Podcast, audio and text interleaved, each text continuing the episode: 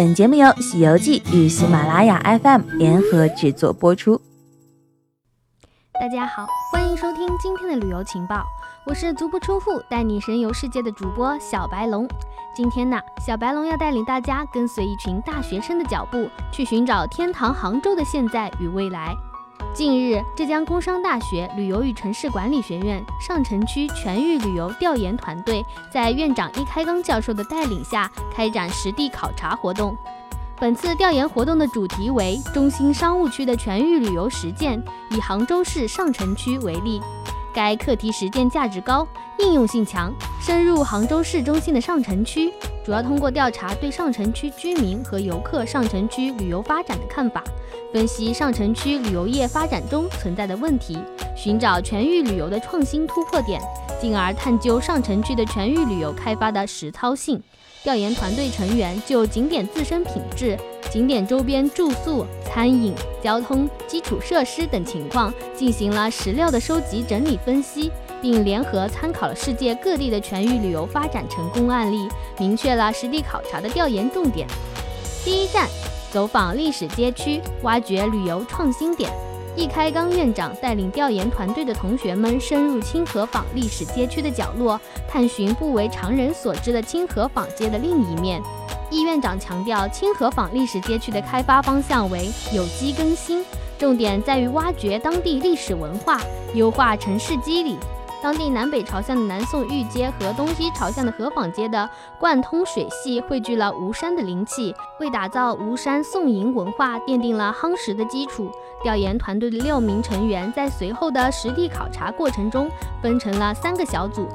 分别走访了清河坊历史街区的不同阶段，考察了当地的业态分布、公共设施的完善情况，并对当地商户的营业情况进行了访问。调研小组的成员在清河坊历史街区各个点取景拍摄，以获得第一手的实地资料，也与清河坊管委会工作人员进行访谈，为后期的论文撰写做好了数据上的准备。第二站，探访基金小镇，联姻旅游和金融。基金小镇。坐落于上城区西南部，就是地图上那个神秘的八卦田所在的小镇。这是一个绿色低碳、国际化的小镇，所有的房屋都是旧房改造而成的。